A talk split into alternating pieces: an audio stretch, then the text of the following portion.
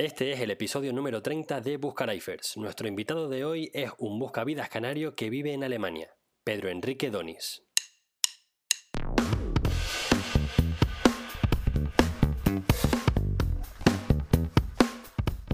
Hola Buscalifer, yo soy Alejandro Gómez y te doy la bienvenida de nuevo al podcast de los emigrantes Buscavidas, donde profesionales internacionales nos cuentan acerca de su situación y de su trabajo en distintos países.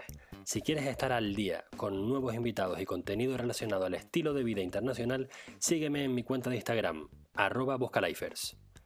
Hoy vas a escuchar a un buscavidas de origen canario afincado en Alemania no solo ha vivido en el pueblo y en la ciudad, sino que además ha tenido varios trabajos y ha tenido que buscar distintas casas, por lo que conoce de primera mano el mercado laboral y del inmueble.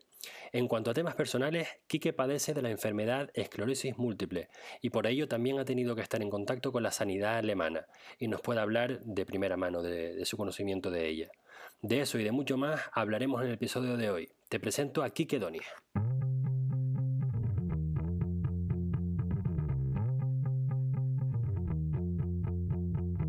Pues soy tinerfeño de nacimiento, eh, natural de los Ralejos. Después ya me mudé al puerto muy chiquitito porque mi padre tenía su bar allí y ya después vivimos toda, desde entonces toda la vida en el puerto de la Cruz. Eh, tuve un recorrido, un paso por Gran Canaria. Estuve haciendo turismo, lo dejé parado. Me fui a Gran Canaria, estudié audiovisuales, terminé audiovisuales, trabajé en Gran Canaria. Vino la crisis de 2008 y volví a Tenerife eh, ahí terminé turismo, eh, empecé a trabajar en, en producción de, de, cine, documentales, más bien dicho, de festivales de cine. Y aparte monté una librería con mis novias. Y después de la librería eh, estuvimos cuatro años y medio, no funcionó. Decidí cambiar de aire, quería mejorar mi alemán, quería la experiencia que no tuve con, con 20 años, que era vivir fuera de España, conocer gente de otro país, vivir otra, otra vivir algo diferente, ¿no? Vivir esa experiencia multicultural que te ofrece vivir fuera. Y me vine para Alemania. Y después de estar en un pueblito en el centro de Alemania un año y medio, pues di el salto a Berlín, que me encantó como visitante, que vine a ver a mi amigo Christoph y decidí venirme para acá y desde entonces ya llevo... Un potencial posible futuro Buscalifer también, que lo invitaremos. Totalmente, sí, sí, otro, otro de los grandes, por cierto. Que sí, sí, que esto me convenció, bueno, tampoco me convenció, yo vi Berlín, vi el Mauer Park, verano, la gente en la calle, música, eh, gente de todos los colores, de todas las lenguas diferentes, o sea, fue una estallida en la cara de lo que quería realmente vivir. Y en vez de volver a España, pues decidí venir a Berlín y muy contento por la decisión. Claro, yo vivía en Berlín y tú vivías en el pueblo aquel cuando yo fui allí. No recuerdo exactamente el timing, porque yo creo que casi. No, no, ustedes llegaron después porque ustedes. Eh, yo les recomendé quedarse en casa de Cristo, ¿te acuerdas? Entonces ustedes llegaron luego, sí. Entonces ustedes llegaron después de mí, pero muy no muy poquito después, ¿eh? No apenas unos meses. Después a Berlín, ¿y por qué no nos invitaste a tu casa y nos llevaste a la casa de Cristo? Porque estábamos de, en aquel momento mi novia y yo, Lourdes, eh, pues pasábamos de piso en piso a, a, duras penas buscando casa porque no había, era imposible conseguirla. Tú sabrás muy bien lo que digo. Y, sí, sí, y, la situación de buscar piso en Berlín es tan mala o peor como en Ámsterdam claro. Y llegamos aquí a Berlín con el paro, o sea, estábamos los dos sin trabajar, cobrando la prestación, buscando piso y eso es muy complicado. O sea, nadie, o sea, normalmente pues tienes que te presentar nómina, trabajo estable. Eh, encima teníamos una perrita, tenemos la perrita todavía, que era muerto. Saludos a Lua. y, y, claro, eh, todo eso complica más aún, si cabe, la búsqueda de piso. Claro. Pero bueno, tú también lo Entonces, ¿tú cuánto tiempo estuviste en el pueblo? En, en Soden-Salmöster, que es el pueblo, pueblo de Hessen, muy cerca de Frankfurt, bueno, es muy cerca, a 40 minutos de Frankfurt, estuve un año y medio. Ahora se me ocurren dos, dos preguntas, una un poco más genérica y otra específica para el pueblo. La primera es, ¿por qué mejorar el alemán y no el inglés? Lo normal es mejorar el inglés porque es el idioma internacional número uno. Pero ¿por qué a ti te dio por mejorar el alemán y mejorar por qué? ¿Lo estudiabas en el colegio o cómo fue eso?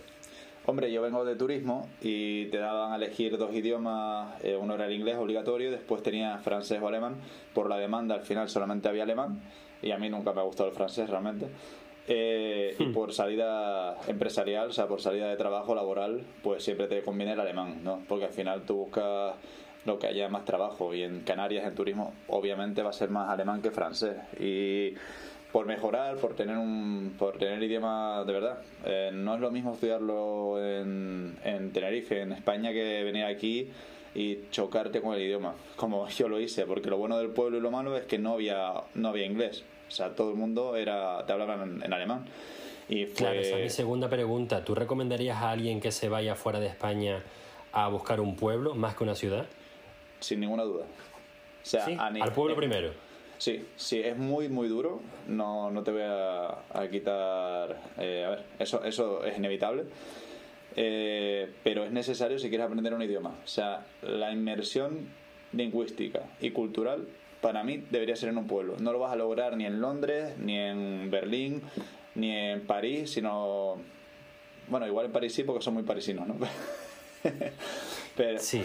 Porque son muy de allí. Pero no, realmente eh, no, no tienen. Aquí, por lo menos en Berlín, tú lo sabrás, no, no tienen paciencia para hablar mal alemán. O sea, para entender mal el alemán porque tú lo hables mal. Inmediatamente te cambian al inglés. Eso es lo bueno, que es, al ser multicultural, es lo bueno y lo malo, ¿no?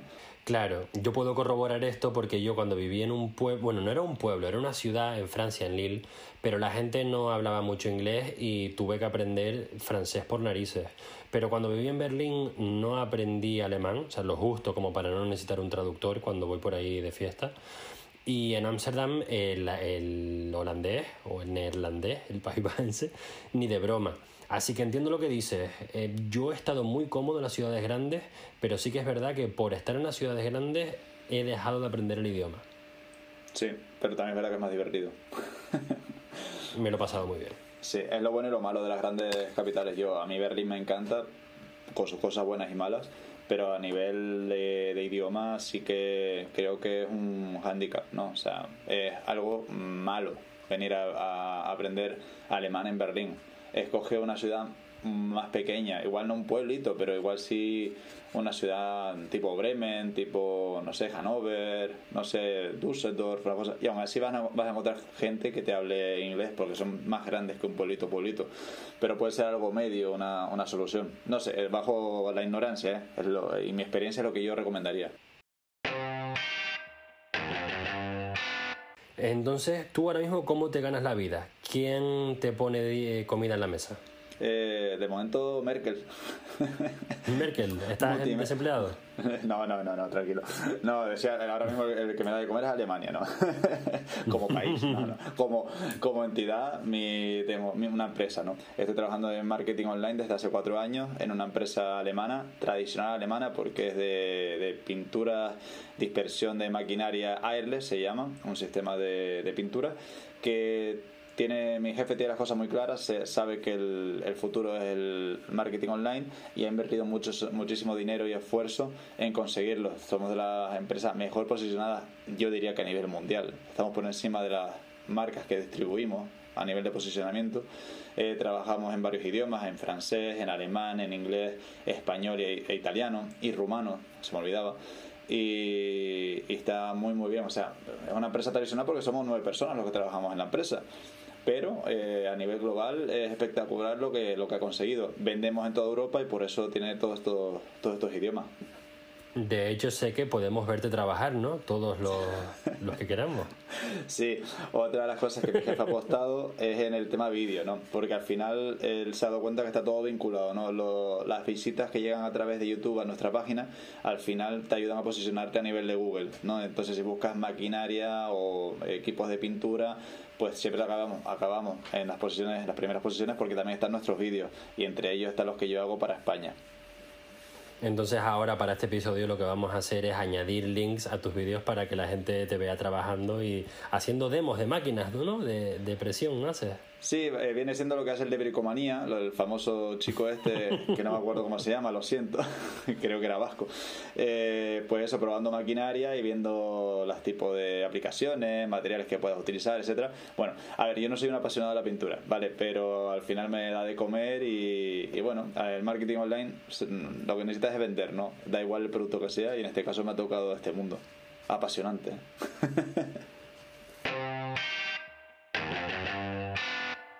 Eh, Quique, tú también tienes un tema del que me enteré yo estando en Berlín, cuando escribiste por el grupo de españoles en, en Berlín, que pedías eh, contactos con algún neurocirujano. Y es que tú has tenido contacto con el servicio de salud de Alemania porque tú tienes una enfermedad eh, crónica de la cual se conoce bastante poco, que es la esclerosis múltiple. Correcto, sí, yo tengo esclerosis múltiple desde el año, no sé si no me equivoco, eh, fue cuando me tocó hacer la selectividad, desde el año 99-2000, ¿vale? Y mm. se me detectó justamente eso, pues la selectividad, ese momento de estrés, pues amanecí un día que no podía mm, prácticamente caminar, cojeaba, la mano no tenía fuerza, no podía sujetar ni siquiera un vaso. Y nada, me hicieron todas las pruebas pertinentes, estuve casi 15 días ingresado y detectaron que tenía esclerosis múltiple. Llevo desde ese año tratado, eh, cada año me tengo que hacer mi, resonancia magnética, eh, mi tratamiento de, momento de por vida, hasta que no encuentre una, una, solución. Y bueno, como cualquier enfermedad crónica hay que aprender a vivir con ella y el miedo también al salir de España, primero fue el miedo, no estudié fuera, aunque yo hubiera querido por el miedo de mis padres, ¿no? De que justamente después de detectarme la, la enfermedad tuviera que irme, que tampoco me apetecía, ¿no? También me cogí, cogí un poco de, pánico. Y, Pero es una espinita que tenía clavada ahí quería quitármela. Y ya después de ese recorrido con la enfermedad me sentía fuerte para hacerlo y, me atreví. Eh, sí, es un problema al irte a otro país por el tema de encontrarte cómo solucionar el, el seguro médico, buscarte un neurólogo eh, entenderlo. O sea, a principio sí que tiraba de. Ahora nos explicarás cómo es la enfermedad, porque una enfermedad parecida que yo conozco es la de Stephen Hawking, el científico que murió hace poco que estudiaba los agujeros negros, pero él tiene una cosa distinta. Él tiene eh, ALS en inglés, tú lo que tienes en inglés es MS. ¿Sabrías explicarnos la diferencia entre uno y otro? Uf, ahí me pilles, ¿eh? no te sabría explicar la diferencia entre las dos enfermedades. La mía es una enfermedad desmielinizante, eh, desmielinizante, creo que se dice, eh, donde la capa que recubre el, nervio, ¿vale? Se desgasta, es un líquido que se llama mielina, se acaba desgastando, con lo cual provoca un fallo en el sistema nervioso. El problema de eso es que te puede pasar desde, en mi caso, el sistema motriz, ¿no? Mm, que es lo más habitual, eh, piernas, manos, eh, brazos, etcétera, hasta el sistema ocular, como le pasó a mi hermano que también la tiene por desgracia, la enfermedad, y que de repente pierdas visión o veas mal o, no sé, cosa, por, cierto tengo otro amigo también con esclerosis múltiple aquí en, Berlín que lo conocí en un concierto de Perjam, de Perjam ahora, perdón, otro concierto, pasa que es un, muy fan de, de Perjam, eh, le mando un saludo, y también le, se lo detectaron a través del ojo, ¿no? Eh, te puede pasar cualquier cosa, o puedes estar años sin tener nada, eh, o pueden ser tan leves que ni siquiera creas tú que hayas tenido ese brote. Es que cada caso es un mundo ¿no? en esta enfermedad. Por eso la llaman la enfermedad de, las mil caras. Hay una película, creo que era de Dani Rovira, por cierto, que se parece mucho a ti. y ya sé que te lo dicen mucho. Me lo han dicho bastante, sí. Sobre todo cuando me corto el pelo. Sí, no recuerdo, no, no sé si se llamaba 100 metros o eh, algo así era, y habla sobre la enfermedad de la esclerosis múltiple, ¿no? Y está bastante bien desde el punto de vista del que la tiene, no, no está nada mal planteada. Eh, el, hay otro también colaborador de televisión, uno así gordito, con gafas muy grandes, que, que también le está dando mucha visibilidad, no recuerdo el nombre ahora. El... Me suena Leo Harlem, pero no. No, no, no. no. Eh, de hecho, Porque es otra película que he visto de alguien con. Ah, no, que no tenía gafas. Bueno, sí. me estoy yendo a, la rama. Bueno, vamos a hacer una pequeña. Te lo voy a decir para no quedar mal. Espera, que te lo digo ya. Espérate. Eh, ah, todo. No, humorista. Es que salía con buena fuente. Humorista con esclerosis. Eh, da igual, córtalo. Da igual, pues no me acuerdo ahora. Bueno, pues se corta. o no, o se deja así para que la gente sepa que somos humanos. Bueno, eh, este, este, que, mm, este humorista que salía en televisión, sale en televisión, pues también ya ha declarado públicamente que tiene esclerosis múltiple. Apareció el otro día con primero con un bastón, después con un, una especie de taca-taca, ¿no? Eh, no, mentira, en silla de ruedas apareció.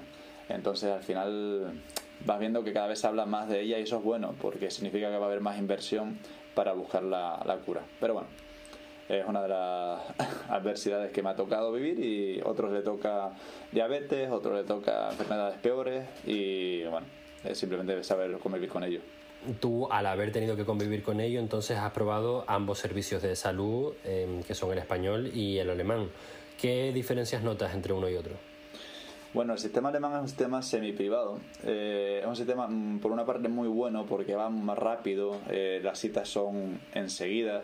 Eh, para hacerme, por ejemplo, las pruebas, para la medicación, para los TAC, para la resonancia magnética, eh, analíticas, eh, tienes una semana a otra tienes posibilidad de hacerlas, ¿no? Un servicio muy muy rápido. Puedes elegir tu médico libremente, ¿vale? Eh, no tienes un médico asignado. Pero por otro lado no me gusta. los médicos, hay muchos médicos que simplemente, aunque puedan cogerte, solo, solo cogen a gente con seguro privado. después, aunque tengas mucha facilidad, no me gusta cómo diagnostican muchas veces por ejemplo, si vas con un catarro, bajo una gripe muy fuerte, pues muchas veces no te, te dan la baja médica muy fácil, sin embargo no te, te dan, sí, a ver, te dan remedios muchas veces naturales, que yo también entiendo que puede ser mejor, pero hay veces que te estás cayendo muerto, que no puedes levantarte, tienes un gripazo encima y lo que quieres es una medicina como la que nos dan a nosotros en España. Y eso cuesta que te lo den, ¿vale? Eso por una parte. Pero la baja médica te las regalan casi prácticamente. Yo he encontrado gente que ha llegado resacado y ha dicho que no iba a trabajar y no iba a trabajar. Puedes estar hasta dos días para presentar la baja médica. No digo, no digo Eso lo recuerdo yo bastante vividamente porque yo dirigí a, equipos allí, era entre 15 y 19 personas. Yo creo que es demasiado, demasiada gente para una sola persona, pero claro, me hizo adquirir experiencia en gerencia de personal eh, condensada, o sea, 10 años en uno fue, era, era brutal. Y sí que una cosa de las que me sorprendieron mucho fueron el hecho de, de que era súper fácil pedir la baja laboral. Em, yo no, legalmente yo no podía preguntar nada, que no es que no me lo creyera. Y vi que mucha gente se, se aprovechaba. Pero la verdad es que como jefe, sobre todo como jefe de una empresa que no era la mía, mm, me pareció bien al final, porque la gente elige Extremadamente. no tiene miedo de decir estoy enfermo porque realmente lo está. Está bien, sí, sí, yo eso lo apoyo, eh, pero es extremadamente fácil pedir una baja laboral. Y como jefe, o jefe de equipo en este caso, eh, o, jefe de grupo, o como quieras decirlo, al final tienes un problema, ¿eh? porque de repente se te puede plantar un día que se te ponen tres malos, tres personas malas, y, hay algunos que son bajas muy leves, ¿no? Y le dan una baja y te puede se puede pegar una semana o dos mm, de manera muy fácil. Yo como trabajador encantado, ¿no? Pero si no me hace falta yo no cojo una baja. Eso es una cosa que siempre he hecho. O sea, yo tengo que estar muriéndome para coger una baja médica. Y mira que con la esclerosis múltiple podría coger bajas muy fácil, ¿eh? Pues son síntomas. Eso es una de las cosas que yo me he dado cuenta que el español, eh, porque tú y yo somos españoles, pero no sé, no sé cómo son los latinos, la verdad me fijo mucho en, la gente de nuestro país. Y es que somos bastante trabajadores aunque nosotros tengamos la, la impresión o el complejo de que se nos conoce como vagos. Para nada, muy, muy poca gente española he visto yo que se coja bajas de una manera gratuita. O sea, aquí se nota que hemos venido a trabajar. Sin duda, pero ¿A te da esa impresión o ves algo distinto? No, totalmente de acuerdo contigo. Y, y de, ver, de verdad que me da pena, Ale, porque tampoco tenemos que ser así, porque son nuestros derechos. Si estamos aquí en Alemania, pues nuestro derecho es, si estamos enfermos, no ir a trabajar. Y si estamos trabajando nuestras ocho horas, no trabajar nueve. ¿Sabes? Sin embargo, tenemos la mentalidad española, y lo he hablado con, con muchas veces. En Italia pasa igual. Eh, Portugal, en Portugal Sí, mi mujer. Algo así, mi mujer. Exacto. Enhorabuena, por cierto, que te acabas de casar. Muchas gracias. 25 minutos. Muchas gracias. pues sí que lo hemos hablado. Yo creo que en todo el Mediterráneo pecamos de eso, ¿no? De que tenemos miedo y por eso trabajamos más de lo que de lo que deberíamos en este caso en Alemania no y yo no por progresión laboral como los americanos sino por miedo exacto por miedo yo cuando llegué a Alemania el primer trabajo fue de servicio y, muchas veces me tocó mm, eh, ir mis días libres a trabajar porque se habían cogido baja médica un compañero vale y yo creo que no tengo por qué hacerlo pero iba o me hicieron un par de esas o eh, cuando trabajaba en la startup trabajar 10 horas seguidas. ¿eh? Y trabajar sábado, muchas veces, que sí, después te lo pagaban, ¿no? Pero bueno, muchas veces no. Por eso digo que también aquí se cometen cosas de ese tipo, las startups. Eh, de hecho, eh, me llamaron por despidos improcedentes, un periódico cuando nos despidieron a 70 personas de golpe, de la segunda que estuve, y yo por no meter, por si acaso iba a seguir en el mundillo, no quise hacer la entrevista, pero era denunciable ese tipo de cosas. Gente que venía de España y de muchos países a trabajar a Berlín, mm, dejando su familia, su trabajo y tal, llegar a Berlín y a las dos semanas despedido. ¿Tú te, tú te puedes creer eso? Sí, es un poco pues falta de respeto, la verdad. Sí, totalmente. Y eso pasaba. Bueno, estamos hablando de una cosa de hace cinco años, ¿no? No sé cómo estará ahora, después del corona. Pero bueno, volviendo a eso, que sí, deberíamos plantearnos ni, un, ni tanto ni tampoco, ¿no? Que no sea tan difícil pedir una baja por, por enfermedad, ni que sea tan fácil, por otro lado. Ya. ¿Tú cuántos trabajos has tenido en, en Berlín? Yo en Berlín he trabajado de camarero, he trabajado en dos startups de project manager, he trabajado de guía turístico y ahora estoy trabajando en online marketing. Vale, o sea que tienes bastante experiencia, bastante amplia acerca de distintos roles, distintas empresas, ¿no? Sí. ¿Serías capaz de, de decir un rango de sueldos para que la gente pueda comparar los sueldos de Berlín con los de su país? Vale, si te digo de camarero, eh, cuando empecé a trabajar aquí, eh, pues rondarían, yo creo que los mil, mil y pico euros, ¿eh? De 40 horas semanales hablamos, ¿no? Mil y, pico, son 1500 o 1200 o 1800? No, 1100, mil y poco. Mil y poco, 1100, 1200 como mucho. Eh, ya después de Project Manager, ahí podías ya tirar a los 1500 neto. Estamos hablando en neto, ¿eh? Hasta bruto y neto, ¿no? Y en Alemania si eres soltero y te quita, te retienen bastante bastante dinero. Eh, de Project Manager yo creo que puedes empezar a trabajar de sobre los 1.500, 1.400 euros. Eh, después de online marketing y eso depende, depende de la experiencia, si eres junior, si eres, pero vamos, ahí deberías estar en 40 horas semanales a partir de 1.600 netos, más o menos. Vale y de ahí para arriba ya se ya puedes mirar tu otro trabajo pero yo diría que rondan un buen trabajo un buen puesto en Berlín. Por ejemplo si ya llevas un año en la empresa debería rondar entre los 1.600 y los 2.000 euros netos debería rondar más o menos ese baremo ¿eh? si ya llevas tiempo en una empresa trabajando. Un recordatorio que el neto es el dinero que te entra en el banco y el bruto es el que te paga la empresa. Exactamente. Y otra cosa importante Berlín no es la ciudad que más se cobra en Alemania que esa es la otra idea que la gente tiene pensado que es una capital, es la capital de Alemania y que se entiende en toda Europa, ¿no? que es algo muy importante, pero se gana mucho más dinero probablemente, bueno, probablemente no, seguro, en Stuttgart o en Múnich que en Berlín. Porque la industria, la industria importante de Alemania está en el sur. Al mismo tiempo, comer en Berlín es muy barato. Sí.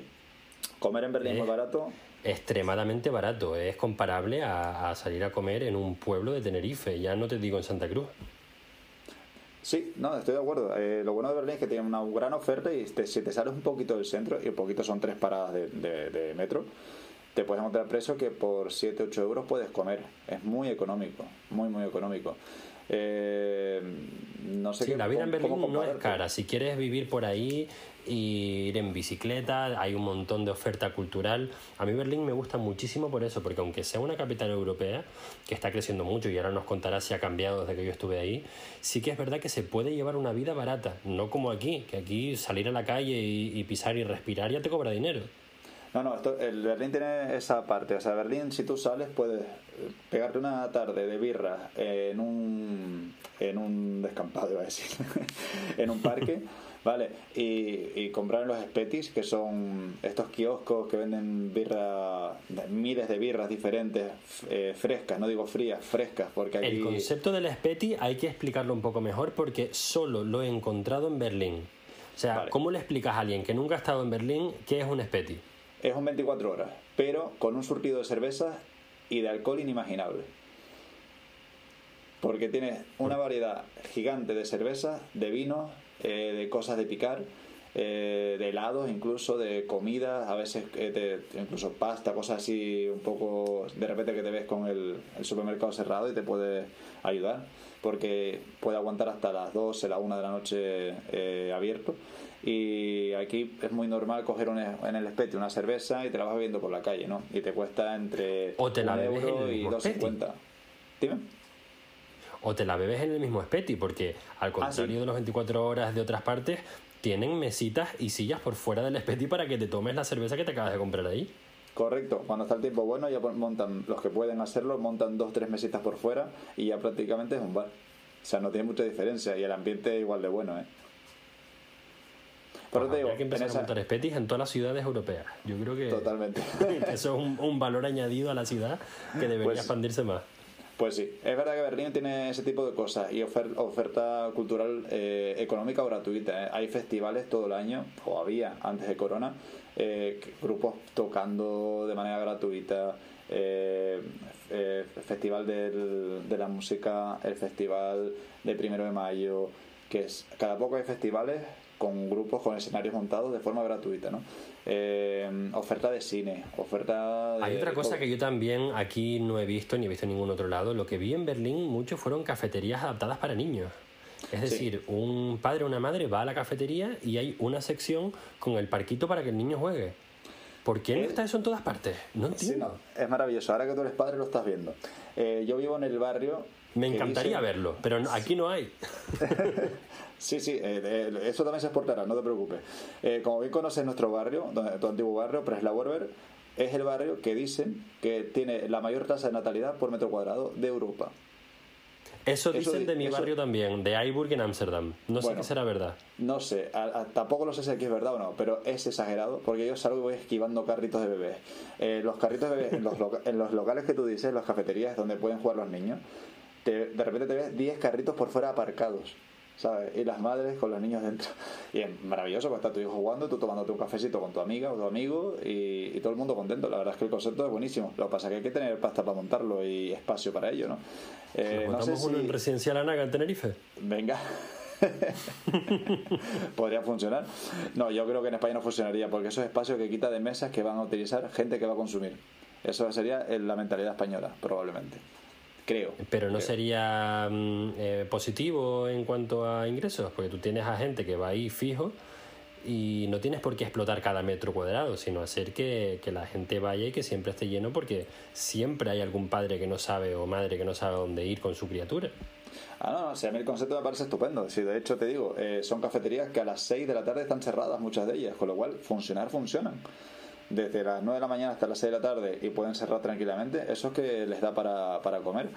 Y, sin duda, con la cantidad de padres y madres que hay allí, lo agradece porque es el único espacio donde pueden ir tranquilos y salir de casa y tomarse algo y sentirse como un poco más, eh, no sé cómo lo dirías tú, que eres padre, más conectado con tu ciudad, de alguna manera. Mm, integrado. Integrado, sí. Que no tienes por qué estar todo el día en casa por tener un hijo paseando, sino que te, puedes estar dedicando ahí a, echarte un par de horas en la, en la cafetería, ¿no? Sí, como padre de decir que me dan pena las personas con sillas de ruedas.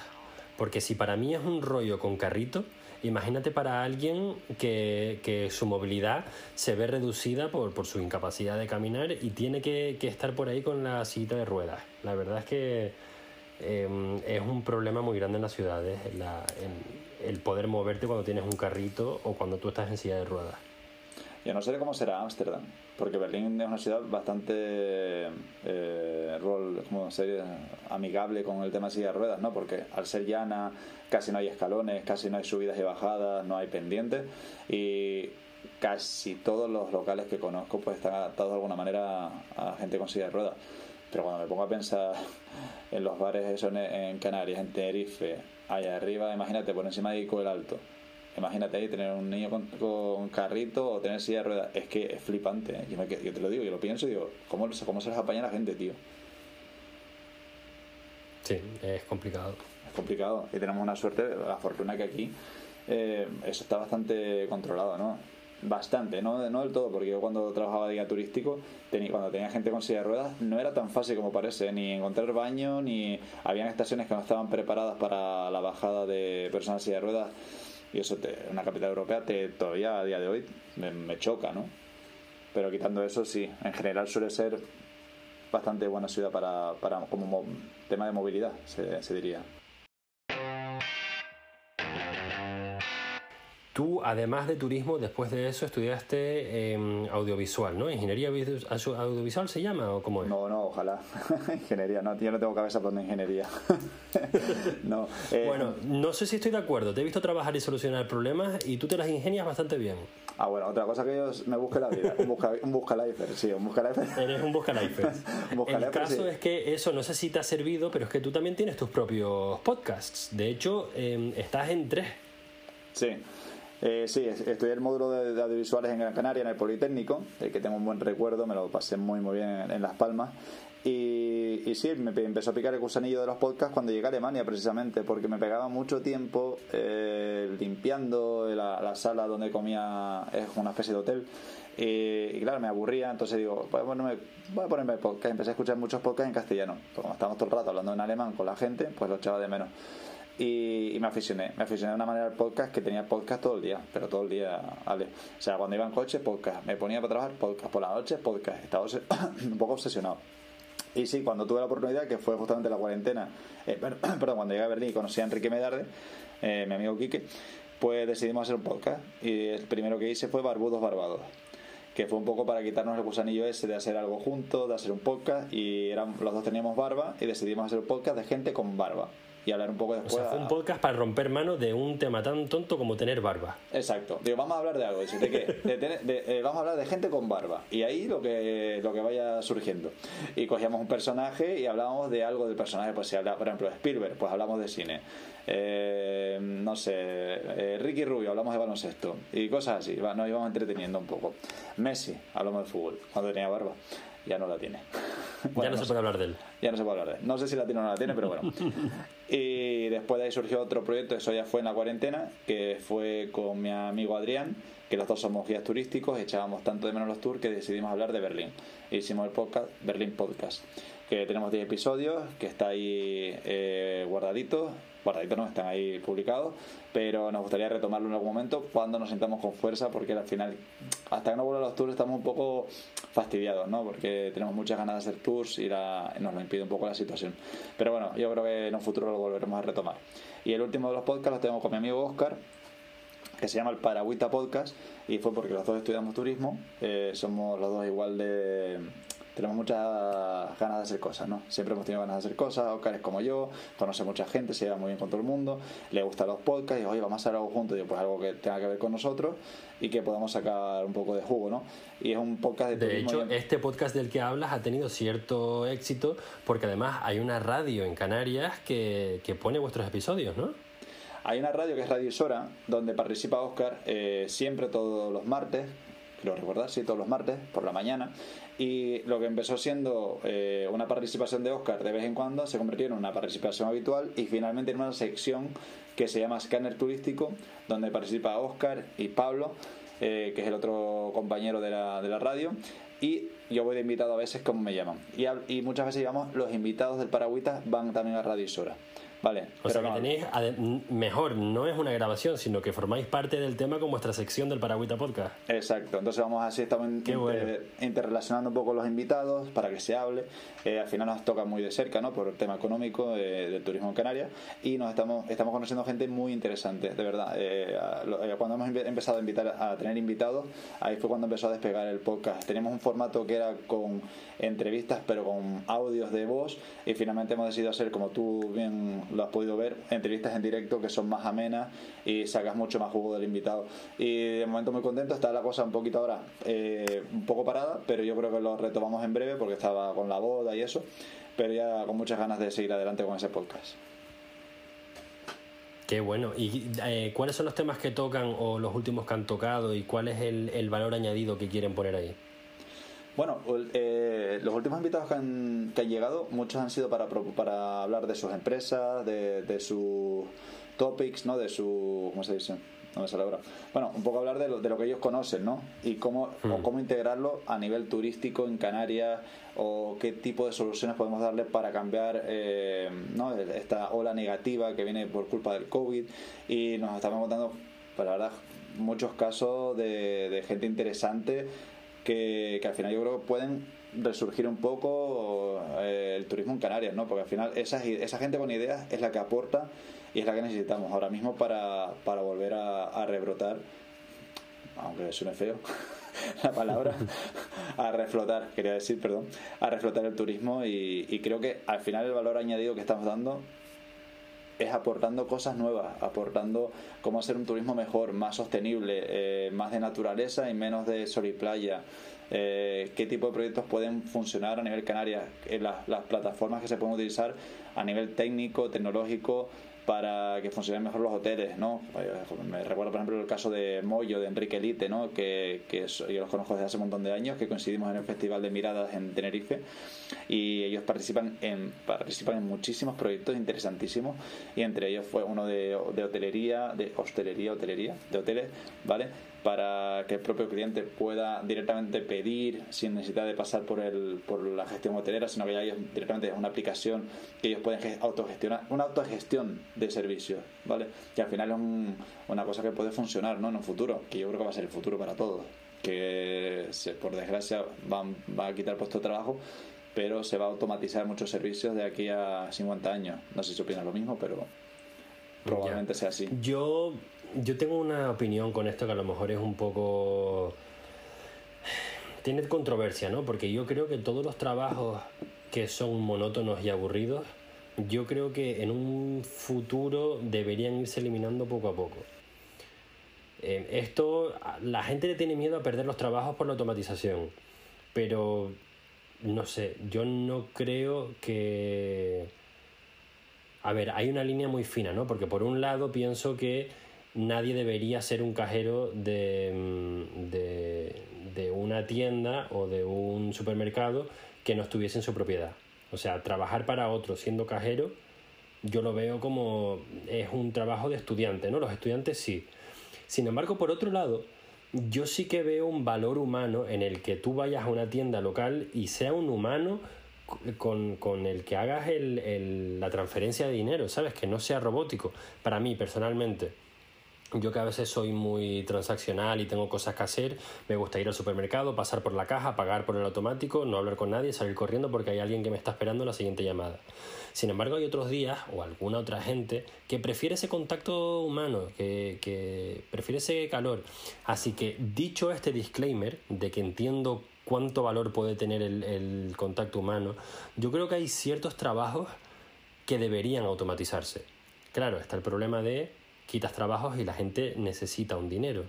Pero yo creo que si tú vas quitando todos estos trabajos manuales y repetitivos, al final vas a acabar haciendo que vayan saliendo trabajos cada vez más creativos. Esto es un problema político y filosófico brutal porque después mm, está el problema de la pasión, ¿no? ¿Qué hace la gente si no? ¿Cómo eres un, un elemento productivo de la sociedad?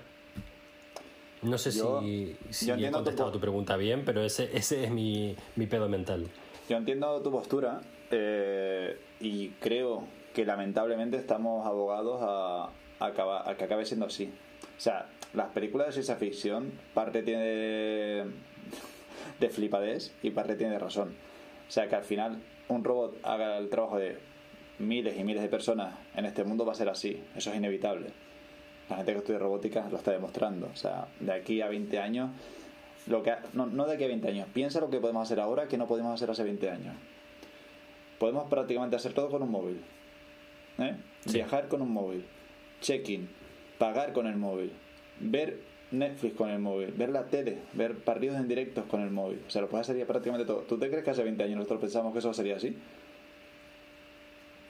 Pero es que no solamente eso, mi madre ahora mismo y mi suegra eh, todas las semanas tienen una videollamada con mi hija.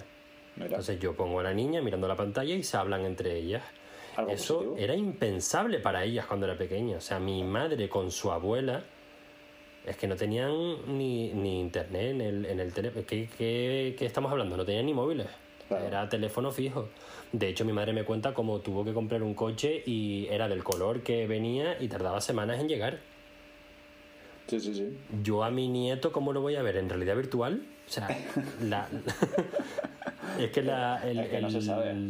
No se sabe. Eh, por eso te digo que es una disyuntiva importante porque sabiendo, a sabiendas de que hay un montón de gente que puede perder su, su, trabajo, yo creo que al final el capitalismo es lo que está llevando a, ello también, ¿no? Un capitalismo brutal que busca que todo sea más económico, cada vez más económico, más rápido, eh, más mecanizado y por desgracia creo que, el, que la tecnología va a ayudar a ello, ¿no? Pero sí que echaré de menos, porque ya lo he hecho de menos. ¿Tú te crees que a mí no, no he hecho de menos yo ponerme a hablar con el de la cafetería que me sepa qué, café me tomo todos los días y, se, y me pregunte cómo estoy, cómo está mi familia. Yo cuando vuelva a Tenerife lo que hago es hablar con todo el mundo. Pero aunque no lo conozca, ¿sabes? no, pues tú quién eres, mi niño, ¿sabes? Y, y ponerme a hablar, porque es lo que a mí me gusta. Yo eso sí que lo echo de menos en, en Berlín. ¿Sabes? Me parece una, una frialdad brutal que yo venga todos los días a tomarme algo aquí y que ¿sabes? ni me conozcas ni sepas lo que yo quiero, si me falta un día cinco céntimos ni no me lo perdones cuando llevo un año viniendo a, tomar un café aquí, pues de ese tipo, ¿eh? estoy poniendo ejemplos, ejemplos que he escuchado de gente, ¿no? Y es terrible, ¿no? Pero es una capital que pasan 10.000 millones de personas a la semana, ¿sabes? Que se, dice, bueno, que da igual, al final les da igual y, punto, pero sí que, sí, sí que son trabajos que yo creo que al final tienen un fin, ¿no? Y, es lo que hay, es lo que hay. Mm. Otra cosa que sí que veo que es muy importante para, tener el balance en el planeta, cuando tú tienes máquinas y automatizaciones que van a optimizar la generación de dinero, em, ya no valor, sino dinero, porque es todo pura, puramente económico. Yo creo que hacen falta también humanos para asegurarse de que todos estos procesos están de acuerdo, o sea, el planeta está de acuerdo con ello, porque no nos lo podemos cargar tampoco. Y un ordenador, si lo pones a optimizar simplemente para hacer dinero, te vas a cargar algún ecosistema tarde o temprano, como ya está ocurriendo. Hombre, si ya lo están haciendo y son personas, imagínate si lo automatizas con ordenadores. ¿Eh? Entonces hace falta también una, un avance tecnológico en filosofía y política, como dije antes. No, lo que hace falta es un cambio mundial a nivel político de, gestionar los recursos y nos estamos comiendo el planeta. ¿Tú te crees que es normal que, lo estaba hablando hoy con un amigo, 45, bueno, con Esteban, precisamente, 45 grados en Canadá y en la costa este de Estados Unidos? ¿Tú te crees que es normal eso? ¿Eh? No lo sé porque no vivo allí, pero me parece mucho calor. Yo pienso en Canadá y pienso en nieve. Es, una, es, es una burrada enorme lo que está pasando ahora mismo. Eh, la, los, los calores que ha hecho, los calores, como mi abuelo, los calores que ha hecho aquí en, en Berlín en los últimos cuatro años eran impensables. O sea, yo lo he pasado peor en verano en Berlín que en, invierno por el calor extremo y, la, porque no están preparados para, para este calor aquí en, en, Alemania. Y no sé, tenemos que hacer un cambio o si no nos vamos para el carajo, vale te lo digo. Tuyo y todo. Y lo que estábamos hablando hoy con, con Esteban es no por nosotros, sino por nuestros hijos, ¿no? Porque si no estamos, lo estamos fastidiando todo.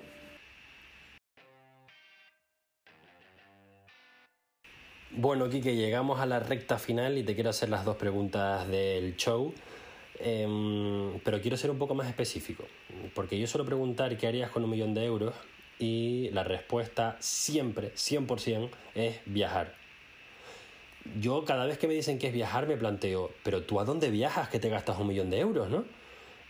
Entonces, una vez ya has viajado y te has gastado los 10.000 euros o los 100.000 euros, lo que quieras gastarte, ¿qué harías con, el resto de ese dinero? Probablemente invertirlo. Sí, seguramente invertirlo. Eh, si tengo, ¿cuánto dinero era? Un millón de euros. Un millón de euros. Una parte de donarlo también probablemente. Haría alguna donación. O sea, que te sobraría para donar. tus proyectos personales por te eso, Por eso, yo creo que tendría una paz interior también si, si pueda donar una parte de ese dinero pues, para causas, pues entre otras la, esclerosis, por ejemplo. Y otras causas que hay muchos peores, ¿no? De, de tantas y tantas organizaciones a las que puedo donarla. Pero sí, sí, donaría una parte del dinero sin duda.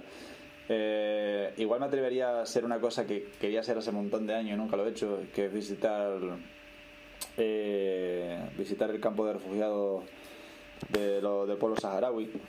Pasa que está la zona un poco caldeada ahí. Pero es algo que me apetecía mucho cuando estaba con el tema de los documentales, que conocí la causa saharaui de, de cerca, pues me impresionó un poco y me gustaría igual convivir con ellos un tiempo y aprovechar un poco de ese dinero también para ayudarles. Podría ser otra opción que también se me, viene a la cabeza. Pues mira aquí que con respecto a esto, em, hay una invitada, una Buscarifers con la que hablamos hace poco, que es Laura, Laura de Nomad, y ella está, dijo lo mismo, en el proyecto, a la, en, algo a lo que ella le dedicaría tiempo y dinero y energía, sería a cuidar a los refugiados del planeta. No especificó que fueran los del Saharaui, pero si quieres mirar a ver cómo ayudarla, ahí tienes un contacto. Pues mira, pues muchas gracias, lo tened en cuenta. Mi amigo Álvaro justamente estuvo en los barcos cerca de, la isla de... Ay, ¿Cómo se llama? Eh, la isla que se puso muy de moda por los refugiados en el Mediterráneo. Creo que es una isla griega, si no me equivoco y era un barco que iba recogiendo eh, refugiados de los barcos y me contó historias terribles. Estuvo nada más que un mes, quiero recordar. Y dice que eso le ha servido para mucho en la vida. ¿eh? La experiencia dice que es vital haber pasado por ello para ver lo, que realmente es mm, tener una vida de una, de una niña en brazos que está salvando una vida, tío. ¿sabes? Y eso fue una... Cuatro caras que me lo cuenta, porque lo cuenta mucho. Dice, es que nunca jamás voy a olvidar la sensación esa de haber salvado una vida. Digo, eso me parece indescriptible, ¿no? Y podría ser una, una, opción también viable, ¿no? Poder hacerlo en algún, en algún momento.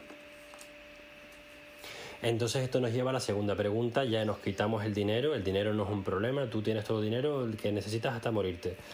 Si no tuvieras que volver a trabajar, ¿qué harías con tu tiempo? Mm pues igual dedicarlo a proyectos que nunca hice y que siempre tuve en mente.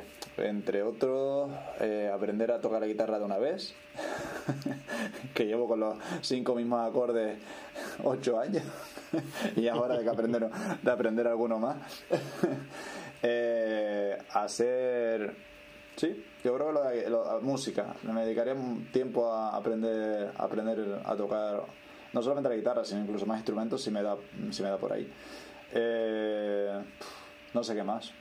Igual un curso, algún máster que nunca tuve ganas de hacerlo porque siempre me apetecía trabajar en vez de estudiar. Pues igual hacer algún máster que me ayude a nivel laboral. Eh, y poco más, la verdad es que no tengo mucha más. Si tengo hijos, por supuesto, dedicar más tiempo a mis hijos, ¿no? Claro. Eso, y si no, ya se te ocurriría. Eh, si no, ya se me ocurrirá. Pero vamos, aparte de viajar, sí. Eh, con mi familia también. Podría dedicar más tiempo a la familia, ya que llevo ocho años viviendo fuera. Pues está bien acordarse de ello. Pues nada, Kike, muchísimas gracias por, por dedicarme el tiempo y hablar con los Buscalifers durante esta horita.